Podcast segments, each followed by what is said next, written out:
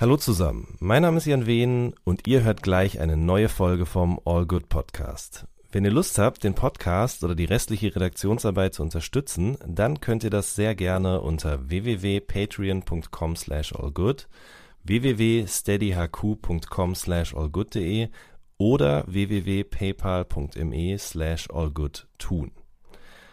Vielen Dank schon mal im Voraus und jetzt viel Spaß mit der neuen Folge. So good, baby, baby.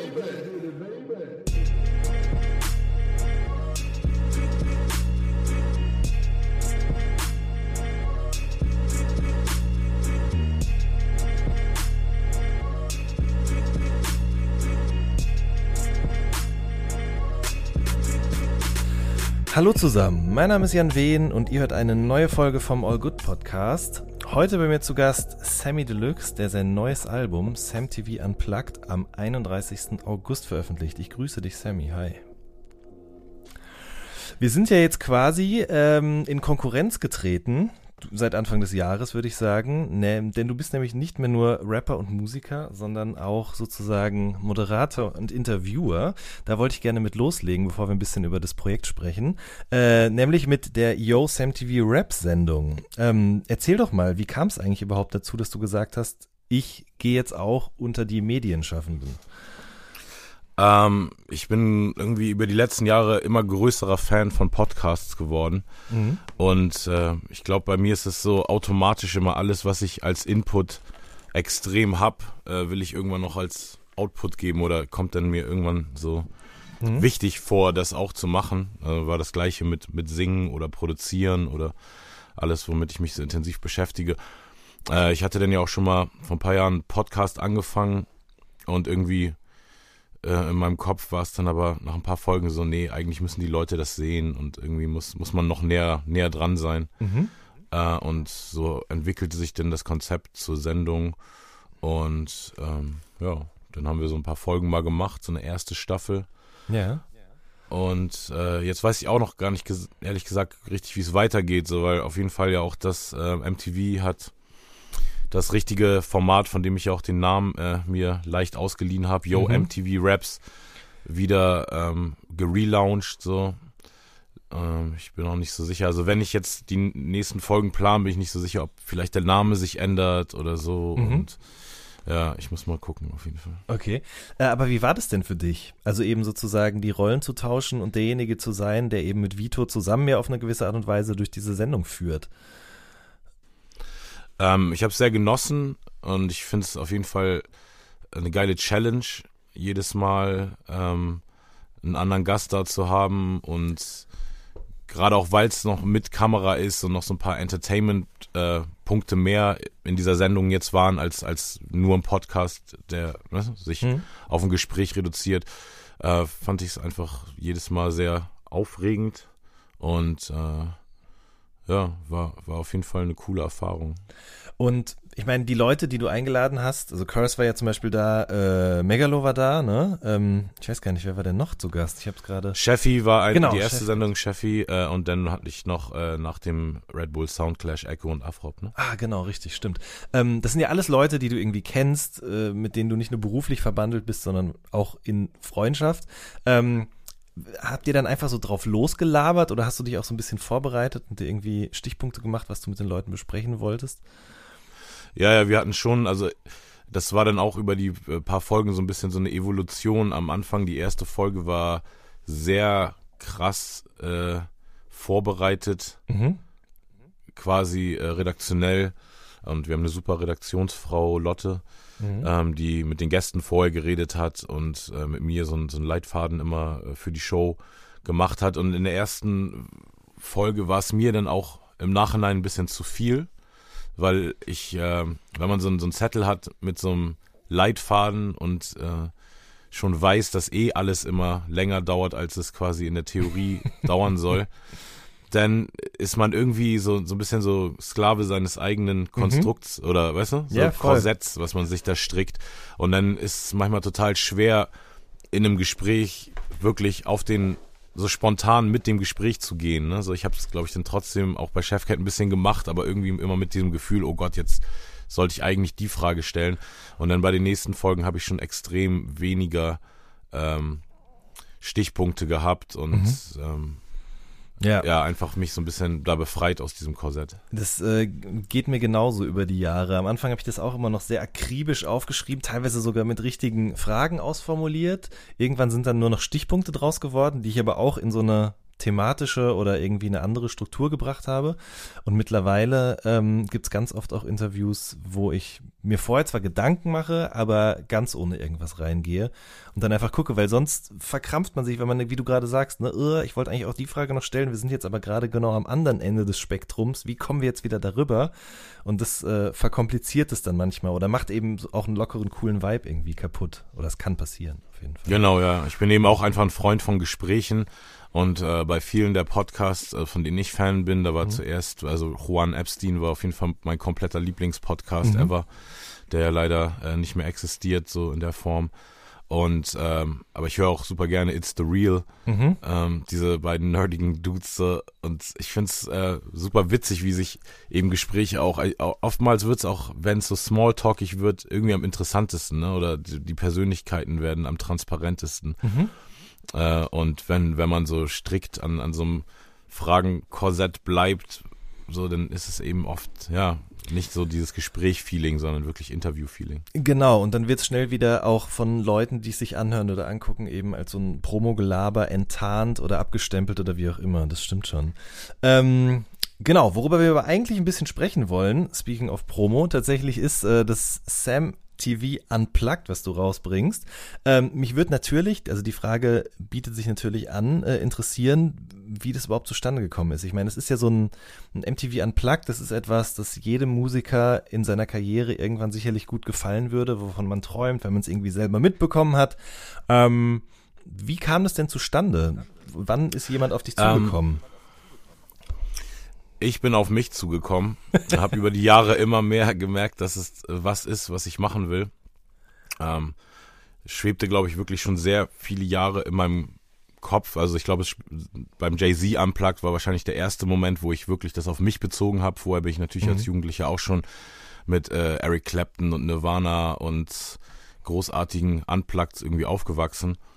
Und dann der Jay-Z-Punkt war wahrscheinlich der, ähm, gerade zu dem Zeitpunkt seiner Karriere habe ich irgendwie sehr viel mich von ihm inspirieren lassen. Ah, er hat ein Label, ich brauche auch ein Label. Er hat eine Kette mit seinem Logo vom Label drauf, da brauche ich auch unbedingt so eine Kette. Und äh, mit meinem Logo dann dementsprechend. Ja. Und ich glaube, da gehört es so ein bisschen einfach so zu, zum Gesamttraum so. Und dann bei Max Herre weiß ich, dass ich wirklich so an dem Abend, äh, das waren ja auch drei Aufzeichnungsabende Mhm. damals in Berlin im Funkhaus, dass ich da auch einfach so dieses Gefühl hatte, so wow, ich, ich glaube, ich könnte so einen Abend auch richtig geil füllen mit meinem Stuff und auf meine Art. Mhm. Äh, und dann habe ich es irgendwie seitdem auch schon mal in so ein paar Interviews gesagt und dann ganz, ich weiß nicht, ob du diese witzige Sendung auf dem MDR kennst, äh, Zärtlichkeiten im Bus mit diesen beiden wahnsinnigen, Nee, äh, okay, das ist echt eine der besten äh, deutschen Fernsehsendungen, klingt äh, ein bisschen äh, strange, aber also der Titel der Sendung klingt strange, Zärtlichkeiten im Bus, aber es sind so zwei ähm, Komiker slash Satire Dudes irgendwie aus ähm, Halle oder Leipzig so aus der Ecke und man fährt dann mit so einem großen alten umgebauten Mercedes-Bus äh, durch irgendwo neue Bundesländer, so meistens da bei denen irgendwo durch die Hood und wird interviewt in diesem Bus und kann auch in diesem Bus performen. Da ist hinten ein Studio drin, hin und her. Mhm. Und die haben mich dann so als ähm, als als Surprise haben sie mich, mich dann in so einen alten Turm gebracht, der in Halle äh, Saale steht und äh, so eine alte so eine alte Burg, die gleichzeitig ein Event äh, also heutzutage ein Event, äh, ein Club oder Mhm, mhm. Konzertlocation ist. Und da haben die dann gesagt, okay, wir haben immer gehört, du wolltest ein MTV Unplugged, das äh, können wir dir leider nicht geben, aber hier ist dein MDR Unplugged. und, dann, und dann haben wir einen Song, äh, Klopapier war das damals, denn äh, Unplugged da gespielt. Und irgendwie war es so ein Ding, was mich jetzt die letzten Jahre eh immer schon so ein bisschen verfolgt hat. Und das war, äh, was ich jetzt erzählt habe, gerade bei der Kampagne fürs letztes, äh, fürs letzte Album, also ähm, berühmte letzte Mhm. Worte 2016. Und ich glaube, kurz danach wurde es dann irgendwie so richtig so, ey, nee, ich will das machen und irgendwie fragt mich ja keiner, obwohl ich, weißt du, Mhm. obwohl ich es jetzt öfter in Interviews erzählt hat, kommt nur der MDR auf mich zu und nicht MTV selber. Und dann habe ich so viel, äh, unglaublich viele Sachen in meiner Karriere einfach sehr proaktiv angegangen, habe äh, Sophie, die ein Teil von meinem Management-Team ist, gesagt, sei, ich glaube, das ist so der Move als nächstes. Will ich so ein MTV am Plug machen und dann hat sie den äh, Kontakt da zur MTV zu der richtigen Person hergestellt. Dann hatten wir ein gediegenes Lunch im Soho-Haus in äh, Berlin und da danach war dann einfach klar schon mal, dass MTV Bock hat.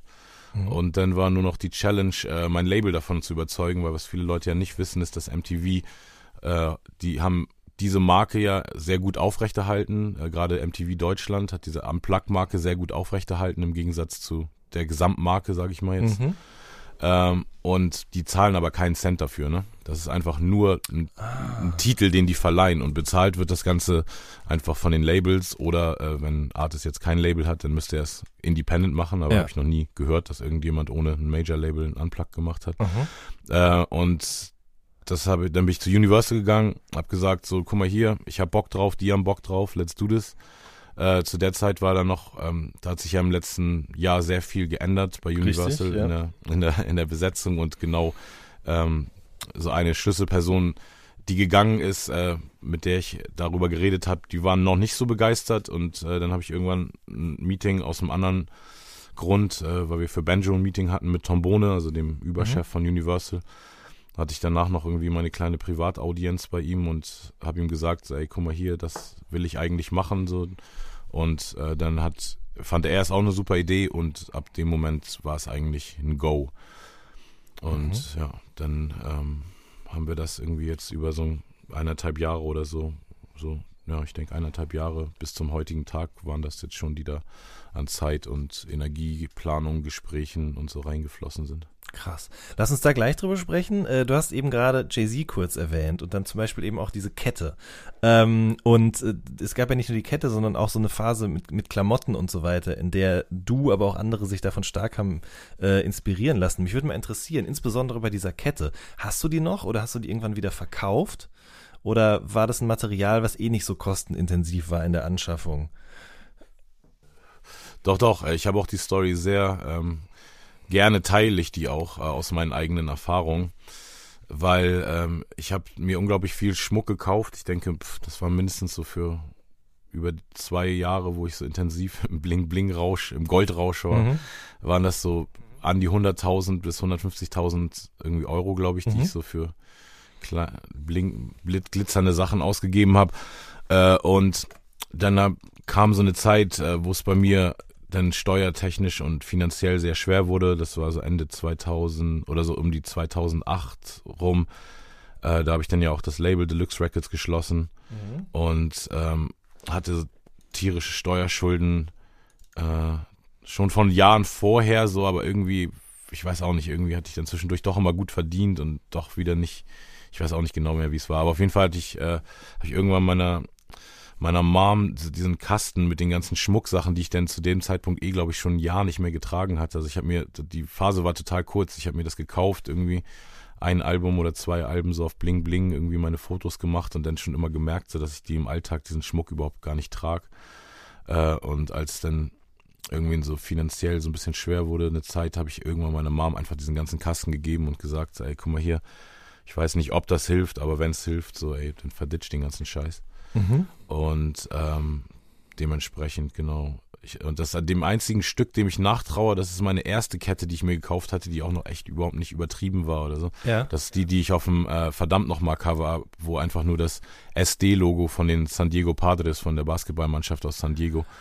Ah, ähm, okay. Weißt du das? Und ja. das war irgendwie so eine süße kleine Kette. Aha. So, die hatte irgendwie, weiß nicht, 3000 Dollar gekostet oder so und so, die hätte ich eigentlich behalten sollen, finde ich so, weil ich glaube, der Goldwert von der kleinen Kette hat jetzt wahrscheinlich mich auch nicht aus meinen Steuerschulden befreit, äh, sondern ich glaube, also ja, das, das ist so der, das einzige Ding, dem ich manchmal ein bisschen nachtraue, gar nicht, weil ich so tragen würde, sondern weil ich es einfach irgendwo gerne hinhängen würde und so ein Teil meiner History finde. Mhm. Aber sonst war es auf jeden Fall äh, eine sehr gute Entscheidung, so dass ja. äh, das dann auch wegzutun. Aber die noch bessere Entscheidung wäre gewesen, sich das gar nicht erst zu kaufen und in irgendwas Vernünftiges zu investieren oder einfach Geld zurückzulegen, weißt du, für, nee, klar. für, für die Steuern. Mir fällt gerade aber auf, eine andere Kette, die hast du mir auch schon mal gezeigt, die ist noch in deinem Besitz, nämlich die, die quasi namensgebend für die Mongo-Clique war, ne?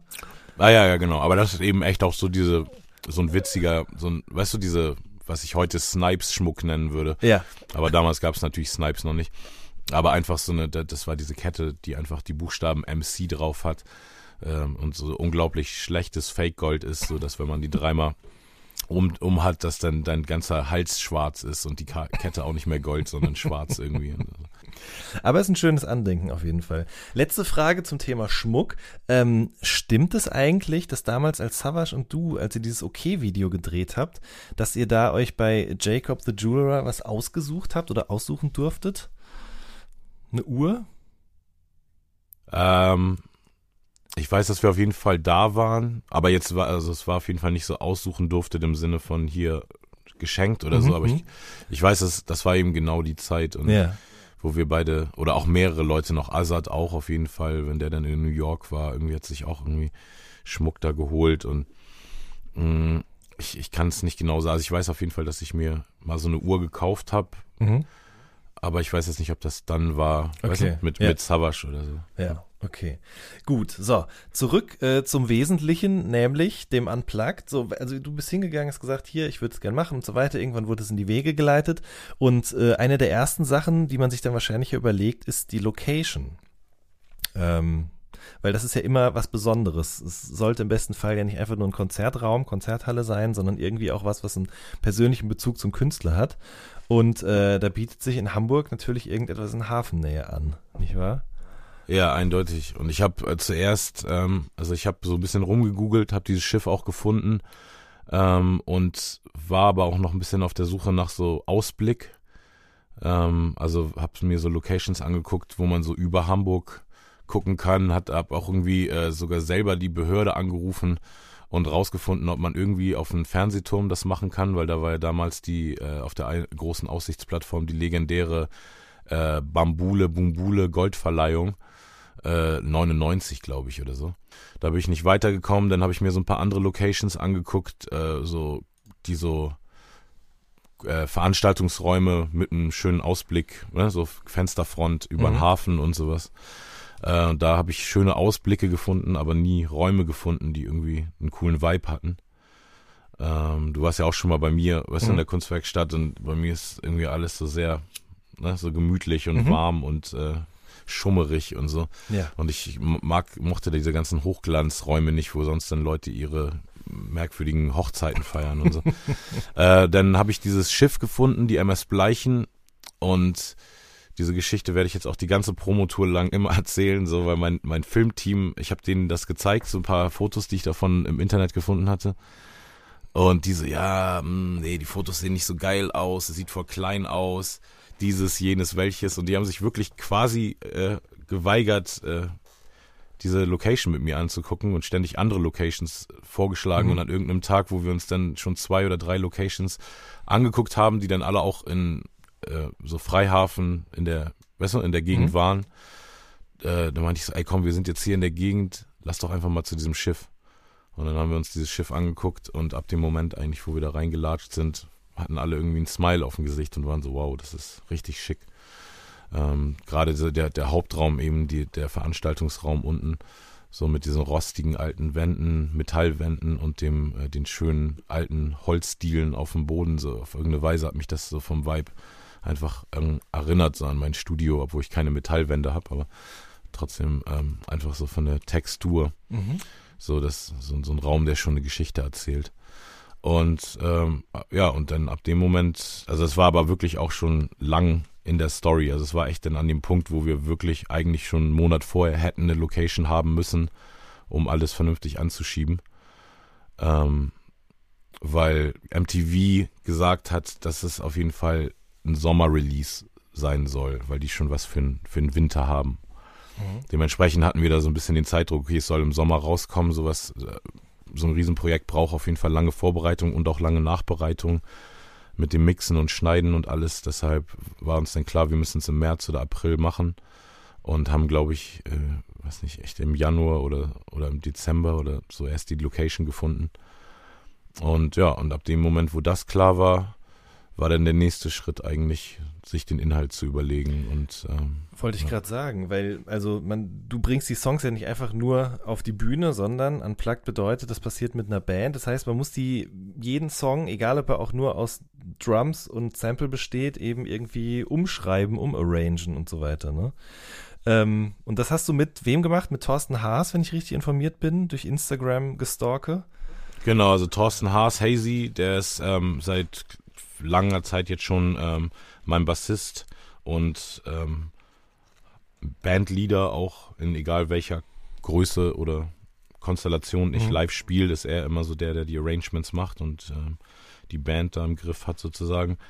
Und der hat den Löwenteil gemacht. Dann habe ich äh, zwei Sachen, wo ich die Originale so weit weg fand von dem, was ich machen will. Also wo ich wo, wo die Originale gar kein Indikator waren für das, was ich eigentlich in dem Song gesehen habe, sozusagen. Mhm.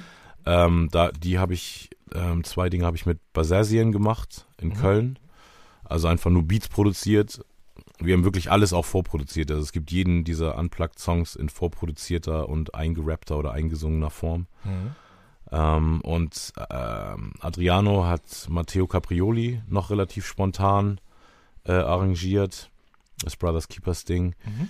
Ähm, denn so ein paar Sachen, die so spontan passiert sind, äh, zum Beispiel war Ladies and Gentlemen, äh, das Instrumental davon ist einfach ein Beat, den Johannes Arzberger, der auch bei Chefcat und Adel Tawil und so spielt, ähm, der auch bei mir jetzt Keys, äh, Keyboards gespielt hat und Piano und alles, also Tasteninstrumente. Mhm. Äh, der hatte diesen Beat einfach und hat ihn mir mal gezeigt und dann irgendwie war sofort diese Melodie in meinem Kopf so von Ladies and Gentlemen und dann so, oh cool, lass doch den Beat nehmen und dann meinte Hazy so, ach ja, witzig, den haben wir vorhin eh gerade mal mit der Band aus Spaß gespielt und das klingt voll geil. So.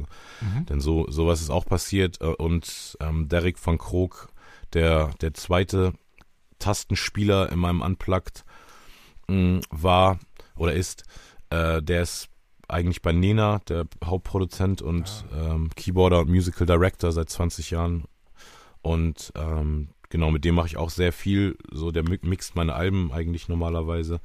Und äh, der hat auch noch drei Nummern, glaube ich, vorproduziert. Okay. Und, und, ja, sag du. Und eine habe ich noch vorproduziert. Ich habe das, äh, okay. äh, dieses, äh, wir haben Stumm, äh, das, der, das hat jetzt leider nicht auf die, auf die erste Veröffentlichung geschafft, die jetzt mhm. rauskommt. Äh, ich habe mir noch so sieben Songs ähm, noch zurückbehalten sozusagen, weil wir es zeitlich nicht geschafft hätten, jetzt die auch noch zu mixen und zu schneiden.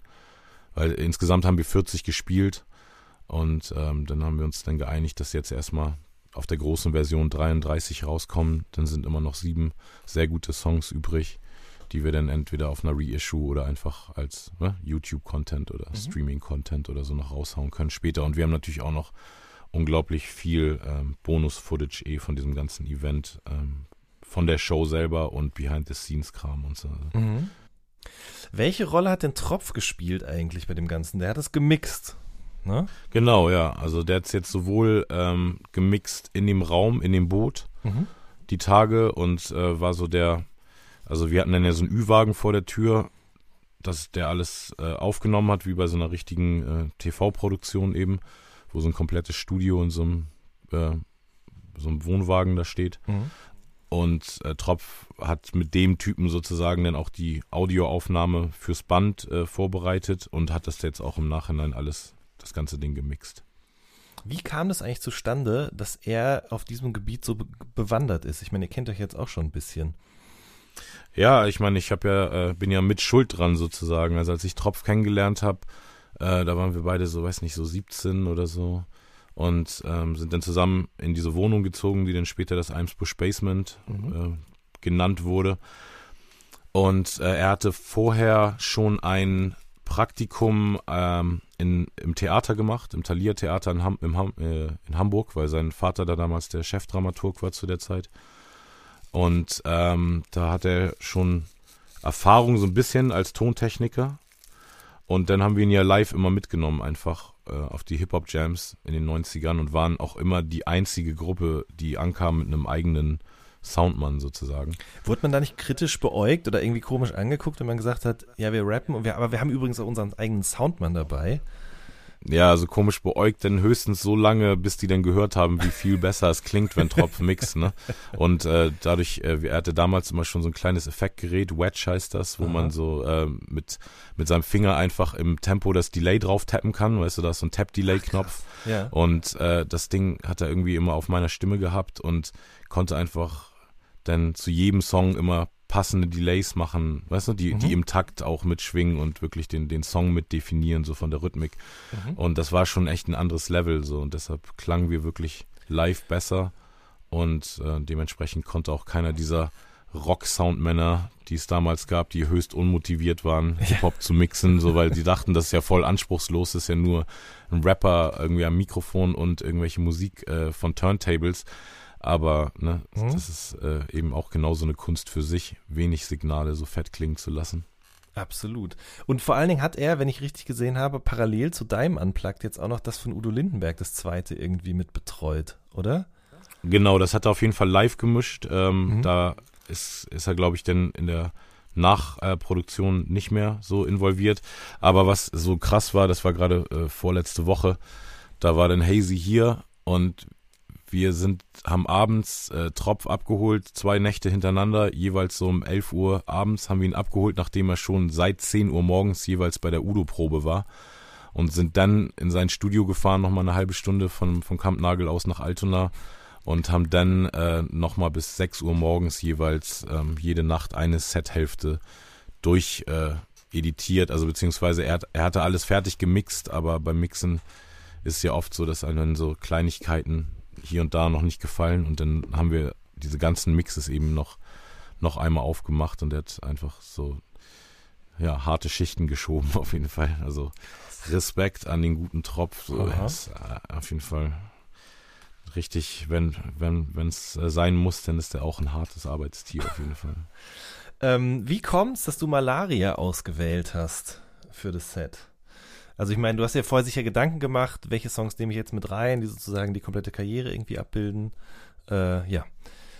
Genau, ja. Es gab so ein, also äh, so ein paar Songs oder ein paar Artists, so, wo ich so wusste, ich hätte die so gerne dabei, aber ich habe jetzt nicht den eigenen Song, den Sammy Deluxe featuring Stieber Twins mhm. Song mhm. oder den Sammy Deluxe featuring Torch Song gibt's eben nicht. Mhm.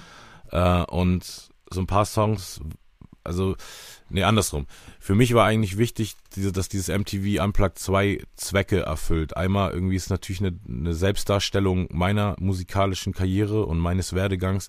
Auf der anderen Seite dadurch, dass ich bin, wer ich bin und aus der Zeit komme, aus der ich komme und immer noch irgendwie da bin, bin ich eben auch so ein bisschen so ein, äh, ja, so ein Teil dieser Hip-Hop-Geschichte, ne? Mhm. Relativ von Anfang an und habe auch mit fast allen Schlüsselfiguren äh, in Schlüsselmomenten irgendwelche Songs gemacht und Kollaborationen.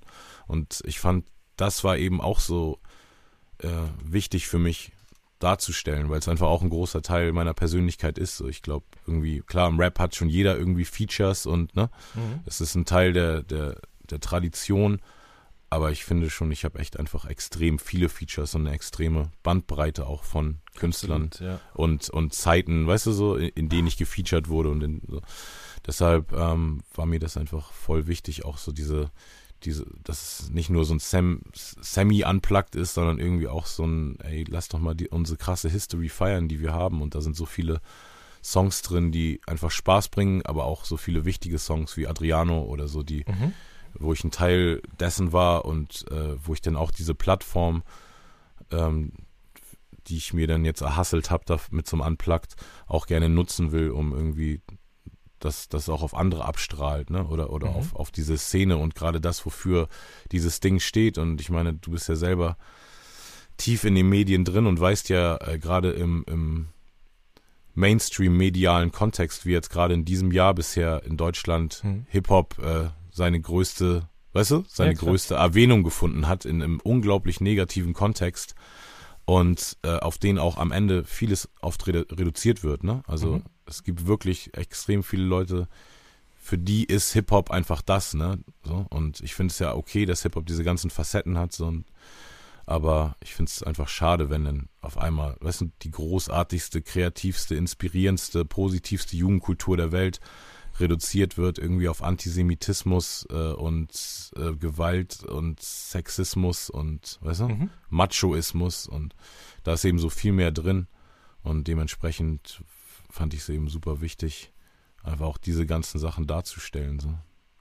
Voll. Und es war ja wirklich, äh, wenn man sich die Fotos anguckt, die auf Instagram, wie gesagt, so äh, florieren, dann sieht man das schon so eine Art Klassentreffen irgendwie auf eine gewisse Art und Weise. Äh, sicherlich auch mit Leuten, die du dann vielleicht auch schon länger nicht gesehen hast. Aber ganz konkret zu äh, Malaria, wie hast du die Stiebers damals kennengelernt? Äh, geil. Gestern gerade irgendwie hier rausgefahren aufs Land und ähm, so, mussten so einen Umweg nehmen, weil irgendeine Straße gesperrt war und sind mhm. an so einem alten Club vorbeigefahren am Berliner Tor, also mhm. in Hamburg, aber die S-Bahn-Station heißt Berliner Tor. Äh, und da war früher so ein unglaublich niveauloser Black Music Schuppen, der äh, Chocolate City hieß. Oh Gott, okay. Und äh, da hatten wir mal einen, einen Auftritt, also ich war natürlich eh schon Stieber Twins Fan, seit das Album äh, äh, Fenster zum Hof rauskam, hatte ich das irgendwie und hab's gepumpt, ist immer noch einer meiner Lieblingsdeutschen mhm. Tonträger, also eigentlich der eindeutig beste deutsche Rap-Tonträger aus der Zeit, finde ich, mhm. also undisputed.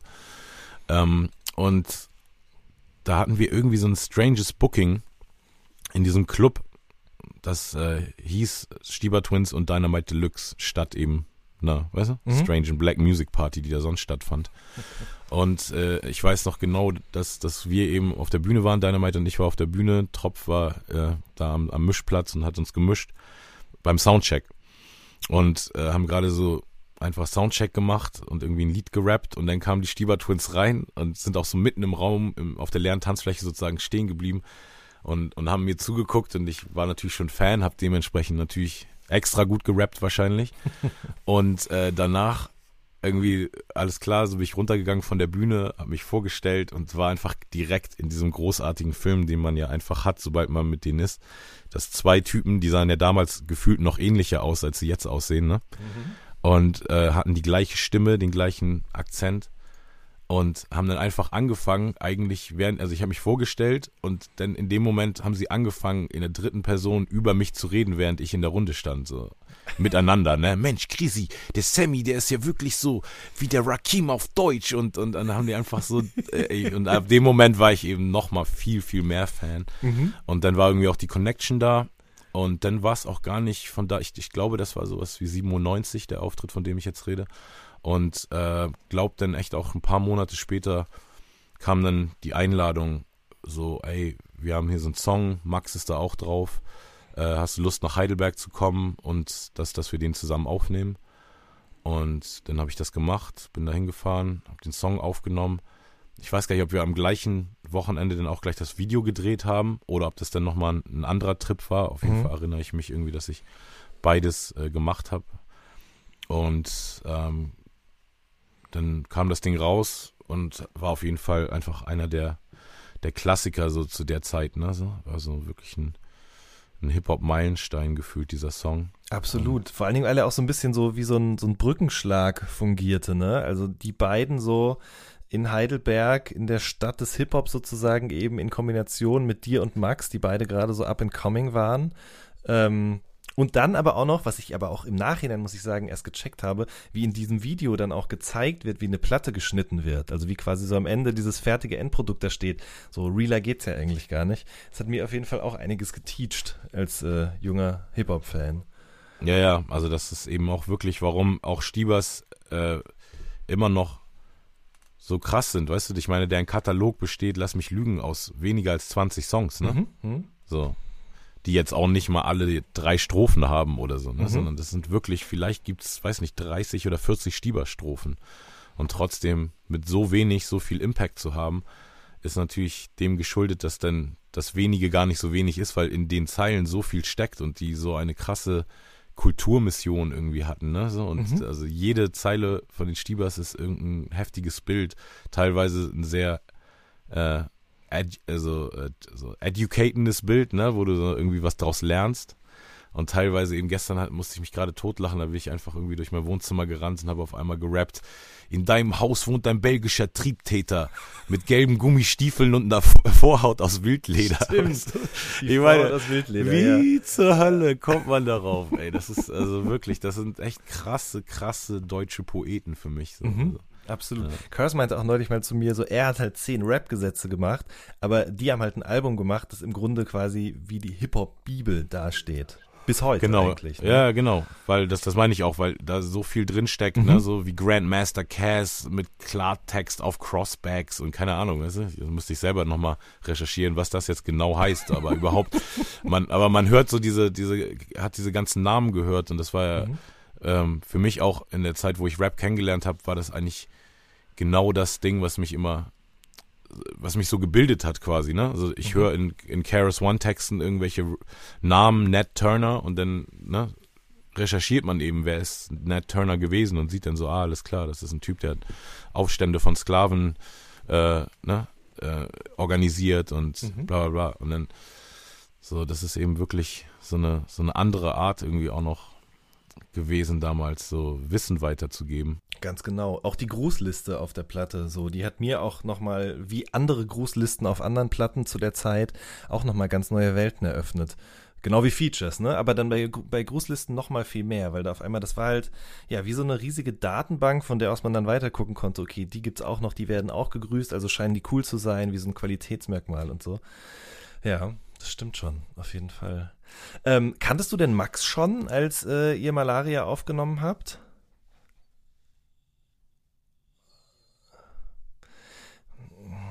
Ach, da fragst du mich jetzt was gerade. Ich, äh, Ja, ja, ja, auf jeden Fall. Aber ich weiß ja ganz genau, das war doch, das hatte ich dir doch sogar im anderen Podcast mal, glaube ich, äh, erzählt, die Story, dass ich, als ich 0711, 1 0711 aufgenommen habe, das so das erste Mal war, dass ich Mhm. losgelöst von meiner Gruppenkonstellation Dynamite Deluxe einfach nur als Rapper ich wurde Stimmt. natürlich auch schon gefeatured vorher, aber dann war das immer so in Hamburg im Containerstudio mal für 1-2 oder weißt du? Und da saß ich dann auf einmal auf so einem sieben Stunden ICE-Trip alleine und dachte so, wow, nur weil ich Rapper bin, jetzt, weißt du, werde ich in Mhm. eine andere Stadt eingeladen und auf, um auf einem der, weißt du, most anticipated Releases für nächstes Jahr eine Strophe zu rappen oder so. Und Ja. doch deshalb Ja. dementsprechend, A- Esperanto war auf jeden Fall vorher, ich kannte Max auf jeden Fall schon und äh, dann, Ja. das war. Ja. Jetzt geht's langsam los, dass ich nicht mehr weiß, was die Leute mir erzählt haben. Das ist äh richtig, das stimmt. Diverse Frikadellen wurden mir da ins Ohr gelabert. Ähm, welche Rolle hatte Max denn überhaupt in diesem ganzen Unplugged ähm, Konstrukt jetzt sozusagen? Der ist ja des Öfteren auf der Bühne gewesen, oder? Äh, ja, genau. Also mehrere Leute sind ja des Öfteren auf der Bühne gewesen. Afrop natürlich am Mhm. häufigsten. Mhm. Einmal in dem ASD-Blog, dann ist er nochmal beim Mimimi Remix und noch Mhm. bei Adriano dabei. Ähm, Max ist bei Malaria und bei Zurück zu Wir dabei. Ähm, und seine Rolle war, also wie gesagt, er ist auf jeden Fall schon so in Deutschland derjenige, der mich am meisten inspiriert hat, so ein Ding zu machen, weil als Mhm. ich bei seinem Unplugged stand, ich einfach gemerkt habe, wie großartig er das geschafft hat, so ein Event umzusetzen, der, der seine History bis dahin einfach widerspiegelt in genau so einem Soundgewand, was zu ihm passt. Und äh, da war schon die, die Inspiration her, so das sowas für mich zu kreieren, ne? Ähm, und dann war es auch noch so, dass ich äh, sehr privilegiert bin, dadurch, dass ich so gut connected bin mit äh, so vielen Künstlern, dass ich auch ähm, mich mit vielen Leuten äh, auseinandersetzen konnte und mir viele Fehlerquellen, äh, Quellen, weißt du, die so ein bisschen vorprogrammiert sind bei so einem großen Projekt, Mhm. Mhm. ähm, die so vermeiden konnte, weil ich eben krasse Gespräche hatte mit, mit, mit Götz, äh, ne, der, der, der Manager von, von Max. Ähm, und auch äh, Benny Basazian, der das ganze Gentleman Unplugged äh, gemacht hatte, so der hat mir auch noch super viele Tipps gegeben und dementsprechend, äh, ja, es sind wir trotzdem natürlich in irgendwelche komischen, merkwürdigen Sachen reingekommen, weil so viele Gewerke eben miteinander arbeiten müssen. Mhm. Man muss sich eben vorstellen, so, wir sind ja alle Profis so und machen das seit 20 Jahren und trotzdem macht man nicht gleichzeitig irgendwas, äh, was so viele Baustellen sonst beinhaltet. Sonst macht man entweder eine, eine große Tour oder man macht äh, mal vielleicht ein Konzert, was gefilmt wird, oder man macht ein, ein Live-Album im Studio oder weißt du? Mhm. Und das war jetzt alles zusammen so, ne? Und ähm, deshalb, da sind trotzdem noch ein paar merkwürdige Fehler jetzt aufgetreten in letzter Minute, sodass auf einmal irgendwelche Ansagen nicht mitgemischt sind und fehlen und weißt du, jetzt müssen wir die noch irgendwo herholen und obwohl ich äh, eben zwei Tage nach dem Unplugged habe ich die komplette Show aus den drei Tagen äh, zusammengeschnitten, habe mir einfach die, die, die Rough Mixes vom Pult genommen Ach. und die in mein, in mein Logic gezogen und mir einmal komplett die Show zusammengeschnitten mit allen Ansagen Aha. und weißt du, immer okay und äh, wir haben ja auch alles auf Klick gespielt, das heißt teilweise haben wir auch mal im Song rübergeschnitten, weißt du? Also Aha, das dann, äh, Poesiealbum war dann vom Samstag die erste Strophe richtig cool und vom Sonntag die zweite Strophe richtig cool und so, ne? Und da habe ich mir das eben so eigentlich so gebastelt, dass es gar keine Fragezeichen mehr geben sollte, aber irgendwie trotzdem, weil die Kette so, weißt du, so groß ist und dann geht alles nach Köln zu unserem Pro Tools Editor, dann geht's zurück zu Tropf zum Mix nach Hamburg, dann geht's zu den Jungs in der Bernstorffstraße, die das, die den ganzen Film schneiden und weißt du, irgendwo gehen dann mal so kleine Sachen auf dem Weg verloren, aber ganz viele große Sachen, ähm, so an andere Fehler, die andere gemacht haben, konnten wir eben vermeiden und dafür mhm. bin ich sehr, sehr dankbar. Sehr schön. Ähm, ich habe gesehen, im Background Core singt auch Alexandra Prince, ne? Ähm, wer ist das denn nochmal genau? Also ich weiß es wohl, aber du kannst vielleicht für unsere Hörer nochmal erklären, weil die ist ja jetzt auch nicht komplett unbekannt in Sachen Deutschrap. Nee, Alex ist eben schon ewig dabei, ähm, ist auch eine Brasilianerin, die hier in Hamburg aufgewachsen ist. Ich kenne sie auch schon unglaublich lange. Und sie hat früher äh, sehr kommerziellen Kram, sondern die war in diesem Buja-Konstrukt. Genau, die ist ne? mit Nana so Tony und und so Genau, genau. Also eigentlich alles, was da so aus dem Camp kam, da ist, äh, was Melodien angeht, sehr viel auf ihrem Mist gewachsen und auch ihre Stimme war da oft zu hören. Und ist eben wirklich eine der äh, ja, pursten Sängerin, die ich kenne, im Sinne von so, so, ja, gerade Soul-Musik in Deutschland ist ja irgendwas, was gar nicht so, so, richtig zusammenpasst, ne, weil man Soul so die komplette, so, ich gehe einfach aus mir raus, egal ob irgendjemand das strange findet, Attitude ist und mhm. in Deutsch, in Deutschland, wenn man hier aufwächst, ist man sehr drauf bedacht, ne, irgendwie das, wie Leute einen wahrnehmen und irgendwie, ne? Mhm. Lieber, lieber nicht zu krass rausgehen ja, aus klar. sich und so. Und äh, dementsprechend, also habe ich in Deutschland echt, glaube ich, nie jemanden gesehen, dem ich das mehr abnehmen, weißt du, wenn mhm. er oder wenn sie so abgeht und einfach äh, ja sehr, sehr krasse Sängerin. Äh, und genau, sie singt bei mir jetzt live mit seit 2007, seit der Dynamite Deluxe äh, Reunion Tour. Da war das erste Mal, dass ich sie live mitgenommen habe. Und äh, sie hat auch in der ganzen Zeit nach dem ganzen ähm, Booyah-Ding damals äh, super viel elektronische Musik gemacht. Also ist auf sehr vielen Hausmusik äh, und Elek Elektromusik-Hits, äh, wo, wo dann eine Frauenstimme singt. Das mhm. ist auch sie, also auch international. Und ähm, hat auch super viel gespielt international mit diesen ganzen ähm, Elektroprojekten und so. Und dann so, ja, dieses Wochenende bin ich in Russland, dieses Wochenende bin ich in Dubai und äh, schon eine sehr äh, weltgereiste Person auf jeden Fall. Und dann ähm, kennen die Leute aus in letzter Zeit sieht so auch vom äh, Afrops Album bestimmt, ne, weil mhm. sie dann ja auf Afrops Album auch so die hauptweibliche Stimme ist und auch jetzt mit ihm immer ähm, auf seinen Bandshows mit dabei ist. Und ja, ist einfach echt eine Hammer-Sängerin, unglaublich witzige Person, der mhm. man sehr viel lachen kann. Ne? Torch und Tony L waren auch da, habe ich gesehen. Und du hast ja auch nee. gerade. Äh, nicht? Torch war da. Torch nee, war da. Tony, Tony war gar nicht da. Achso, okay, ja. alles klar. Aber Torch war da auf jeden Fall. Du hast ja gerade eben kurz schon erwähnt. Äh, was habt ihr denn dann zusammen performt? Oder wo war er mit auf der Bühne? Ah, ja. Okay, also den habt ihr nochmal in einer neuen Version mit einem etwas geänderten Line-Up performt oder wie lief das ab? Genau, ja. Also äh, den haben wir auch. Äh, sehr runtergestrippt, so, weil ich, ich fand die Originalversion eh immer schon zu lang, ehrlich gesagt. So. Stimmt, da gab es auch, glaube ich, sogar zwei Versionen von. Einmal die, die mit dem kompletten Line-Up, die lief. Ich weiß gar nicht, wie lang die war. Acht, neun, zehn, zwölf Minuten oder so. Und dann gab es, glaube ich, noch mal eine, wo sozusagen eben so die Major Artists, darauf war es dann zusammengekürzt, soweit ich weiß. Ja. Genau, und ich hatte auch so das Gefühl, so wenn ich den Song mache, äh, was ich eben als wichtig empfand, mhm. dann muss ich ihn aber machen in, in einer Version so die jetzt nicht die Auflage hat, dass alle von damals da drauf sein müssen, sondern dass es einfach das ist, weißt du, was mhm. ich so aus meinem äh, Freundeskreis, weißt du, also mhm. oder Bekanntenkreis auch widerspiegelt, das ist jetzt nicht, weißt du? Ja, klar. So. Ja, und dann habe ich genau das so gemacht. Ich habe eine neue erste Strophe geschrieben, weil meine Strophe damals war ja so eine Hin- und Her-Strophe mit Flame. Mhm. Dann, dann kommt Torch rein eben mit seiner legendären Strophe. Richtig. Dann, dann Xavier mit seinem Hook. Dann Afrop und Daniel habe ich in die zweite Strophe gepackt mit ihren beiden Achter-Verses hintereinander. Dann kommt nochmal Xavier im Hook. Und dann hat Megalo eine unglaubliche letzte Strophe geschrieben. Äh, Ich hatte ihm vorher gesagt, so, ey, du kannst irgendwie ja vielleicht, äh, du hast ja bestimmt tausend äh, Strophen zu dem Thema, gerade weil er natürlich äh, dieses BSMG-Album auch gerade hatte und das eh eines seiner Themen ist. Und äh, er hat dann diese Strophe gerappt und ich dachte auch immer, die wäre von irgendeinem Song, den es schon gab. Und dann habe ich nochmal bei der Aftershow-Party dann nach dem letzten Tag dann zu Alan gesagt, ich so, oh Gott, ey, diese Strophe, die er da gerappt hat, ist so krass, ne? Wo ist die eigentlich her? Und er so, ey, der, der hat die geschrieben dafür, Digga. Der wollte sich doch nicht lumpen lassen. Der Na da, klar. Also, er war so auf, ich darf auf dem Track nochmal sein, weißt du so, Mhm. den, der, der, der ihn bestimmt auch geprägt hat. So. Ja. Und äh, da hat er eben auch wirklich das Ding nochmal so hart hochgezogen. Also es ist unglaublich. Das ist echt. Also er bringt es so, äh, rückt es so krass in die Gegenwart. Ähm, also ich mit meinem, mit meinem Introverse auch, aber was er am Ende macht, ist einfach unmenschlich. So, das ist wirklich, ähm, ja, nicht unmenschlich ist vielleicht genau in dem inhaltlichen Kontext jetzt das falsche Wort, aber es ist sehr menschlich, äh, inhaltlich, Mhm. aber es ist unglaublich gut delivered einfach und, und wertet den Song wahnsinnig auf. Mhm. Sehr schön. Ähm, Curse war ja auch da. Und äh, mit dem hast du Anfang des Jahres ja zusammen mit Savage auch diesen Manuskriptsong gemacht, der auf seinem Album erschienen ist und auch als Video rausgekommen ist und der tatsächlich echt ähm, für große Begeisterung gesorgt hat bei vielen Leuten. Äh, wie hast du das wahrgenommen sozusagen, euer Gipfeltreffen dieser drei wahnsinnig guten MCs auf einem Song inklusive Video? Wie, wie, wie kam das bei dir an?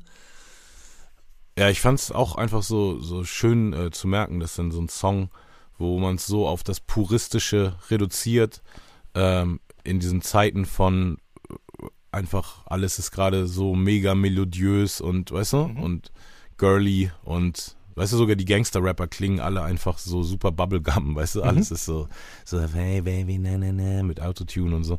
Das ist, äh, und dann, dass so ein Track sich dann so durchsetzt und so viel Attention kriegt, hat mich äh, auf jeden Fall gefreut und ähm, und dementsprechend war es auch für mich also ein No-Brainer, als ich diese Liste dann geschrieben habe. Ich hab, musste mich dann ja einen Abend echt hinsetzen und mal durch meine ganze Diskografie klicken Mhm. und äh, so eine Liste schreiben mit Songs, die ich dann äh, performen will im Unplugged. Und da habe ich tatsächlich auch direkt, nachdem ich Malaria aufgeschrieben hatte, war ich so auf, oh, es gibt ja so einen neuen Malaria auf irgendeine Weise, weißt du? Mhm, Dann mhm. die, direkt darunter eben Manuskript geschrieben und deshalb haben wir die auch in der Reihenfolge performt oder andersrum, also auf jeden Fall Mhm. Beide Songs äh, hintereinander weg. Ja. Und ja, und das ist schon schon ein geiler geiler Rap-Moment auf jeden Fall. Also für den ich auch zum großen Teil verantwortlich bin, muss ich sagen. auch im Original, also es war wirklich so. Curse hatte diesen Beat und ich war so, ich habe dann meine Strophen darauf geklatscht und den Hook und war so auf Digga, komm, das, wir müssen nur spitten so. Wir brauchen nichts anderes so. Kein Gesangshook, nichts, lass einfach nur spitten. Mhm. Ich, also ich muss sagen, ich, also mir gefällt der Song auch wahnsinnig gut. Vor allen Dingen auch, weil ich irgendwie in letzter Zeit immer wieder so das Gefühl habe, dass ähm, eure Generation, das klingt immer so groß, wenn man das jetzt sagt, aber irgendwie stimmt's ja schon. Ihr kommt ja aus einer Generation vor dieser. Ähm, ich habe immer das Gefühl, dass diese Generation nicht so viel Respekt gegenübergebracht wird seitens der jungen Leute, die jetzt irgendwie zum Hip-Hop kommen. Äh, empfindest du das ähnlich oder vielleicht sogar gegen? Hast du ganz gegenteilige Erfahrungen gemacht? Zumindest so von, von meiner Perspektive aus irgendwie der Mhm. Fall. Ja, ich habe ja mit sehr vielen jungen Artists zu tun, ne? Mhm. in irgendeiner Kapazität, äh, entweder äh, weil die auf meinem Label sind oder weil ich irgendwas für die produziere oder die hier irgendwas im Studio aufnehmen und so. Und ich selber sehe es schon sehr anders, ne? weil gerade Mhm. die jungen Artists, die ich kenne, natürlich, äh, die wollen ja da sein, wo ich bin in 20 Jahren. Ne? Also ich weiß jetzt nicht, ob in, in allen Facetten, aber ne, das ist ja der Traum von jedem jungen Künstler, irgendwie so lange da zu sein. Und dementsprechend habe ich so das Gefühl, ich kenne sehr viele junge Leute, die, die auf jeden Fall ähm, ja, sich, sich schon einfach inspirieren lassen davon und, und motivieren lassen davon und weißt du, viele Fragen stellen und, Mhm. und ich bin auch gerne bereit, immer Leuten sehr klare, gute Antworten zu geben, wenn die mich fragen, weißt du, was, was jetzt für sie richtige Schritte wären oder so und einfach Mhm. da so Ansprechpartner zu sein und nehme da so meine Mentorenrolle auch voll ernst. Mhm. Ähm, wenn die Leute ihre Rolle denn auch ernst nehmen als jemand, der jung ist und was lernen will. Und ich habe eher so das Gefühl teilweise, dass die Kuratoren der Kultur, weißt du, dass da so ein bisschen so ein, so ein Problem ist, weißt du, dass so, so, mhm.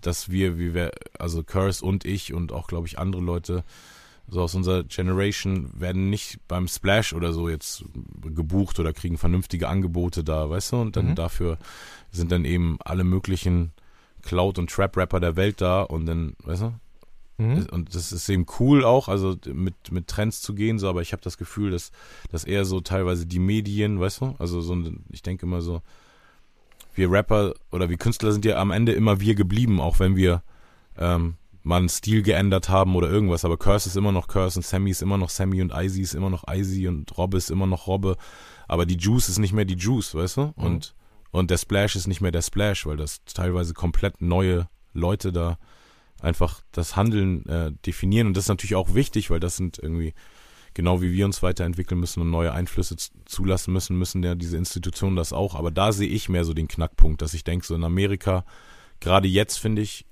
gibt es irgendwie so viele Plattformen, die so beides wertschätzen, weißt du? Mhm. Wenn so eine Hot 97 Summer Jam ist, dann, dann ist da auf jeden Fall dieser ganze New School Kram am Start, aber auch so dieser True Hip Hop Gedanke irgendwie ja. immer noch mit drin. So. Und ich finde, da muss Deutschland einfach ein bisschen wachsen. Man darf nicht so tun. Und also im Moment nervt mich so ein bisschen, dass äh, oftmals also Konzertveranstalter und, und, und Medienhäuser ähm, oder so, dass die mehr auf YouTube-Klickzahlen und Instagram-Klicks achten, als auf die richtigen Fakten, weißt du? Weil nur weil irgendein Rapper mehr, mehr Instagram Follower hat als ich oder so, heißt das nicht, dass er mehr Leute live zieht oder beim Festival mehr Leute denn vor seiner Bühne stehen als bei mir. So, da sind auch andere Faktoren, die in dieses Ding mit reinspielen. Wenn man 20 Jahre auf Bühnen steht und immer gute Shows gemacht hat, dann ist das eben auch was wert, weißt du? Also mhm. vor, vor ein paar Wochen sind wir auch beim Festival aufgetreten, wo Rin nach uns gespielt hat. Und da war eben nur noch ein Drittel der Leute denn da. Und wo ich dann einfach denke, so ja, dann lass ihn doch lieber vor mir spielen, dann ist doch für alle cooler, weißt du, so ist doch, also ich habe gar kein Ego-Problem damit, wenn jemand, der jetzt gerade larger ist als ich, nach mir spielt, mhm. aber wenn's, wenn er eben nur, weißt du, so scheinlarger ist als ich, weißt du, so ein paar Sachen gerade bei ihm besser gehen als bei mir, heißt das nicht, dass er nach mir spielen sollte. Also das ist jetzt gar nichts gegen Rin, weißt du, aber mhm. einfach solche, solche Sachen finde ich irgendwie mehr so, als dass ich jetzt das Gefühl habe, alle jungen Artists scheißen voll auf die alten Artists oder so. Ich habe eher so das Gefühl, diese ganzen Mittelmännerinstanzen, dass da auch so viele Leute sind, die so sehr Dick Rider-mäßig einfach auf alles springen, was jetzt gerade jung und frisch ist und viele Klicks hat. Mhm. Und da habe ich eben auch schon zu oft gesehen, dass, weißt du, denn Leute gehypt werden und die ein Jahr später komplett weg sind und nie wieder gehört werden. Und, weißt du, man selber dann immer wieder auf Tour geht und da tausende Leute irgendwie rumstehen und man so denkt so, hm, das ist doch warum ist das denn so schlimm, weißt du? Mhm. Mich da zu integrieren in, in, das, in das Ding. So, ne? Naja, klar, auf jeden Fall. Ich meine, die 20 Jahre, von denen du sprichst, in denen hast du halt viel gesehen, viel kommen sehen, viel gehen sehen. Äh, das, das gibt einem eine gewisse Gelassenheit, mit der man dann, glaube ich, einfach auf sowas drauf gucken kann und auch seine Kunst macht irgendwie.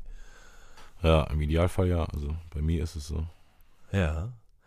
Mein Lieber, es hat mich sehr gefreut, dass wir ein bisschen sprechen konnten über dein Sam TV Unplugged und auch noch dieses und jenes, was da so drumherum irgendwie geschichtlich vielleicht passiert ist oder auch sonst was.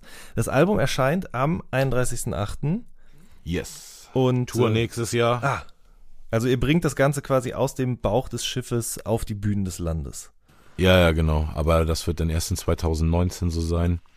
Mhm. Ähm, genau. Und dieses Jahr gibt es noch, ich spiele noch ein paar Festivals mit Beginnern. Mhm. Äh, also wo ich vor denen spiele und Sonst bin ich hier viel im Studio am Machen und ja, ein bisschen promoten jetzt die nächsten Wochen auf jeden Fall. Nachher noch nach Berlin fahren und so. Sehr schön. Sammy, ich danke dir sehr und wünsche dir alles Gute. Ja, danke, Digi. Bis bald. Ihr Lieben, das war eine neue Folge vom All Good Podcast. Wir hören uns beim nächsten Mal. Macht's gut. Tschüss.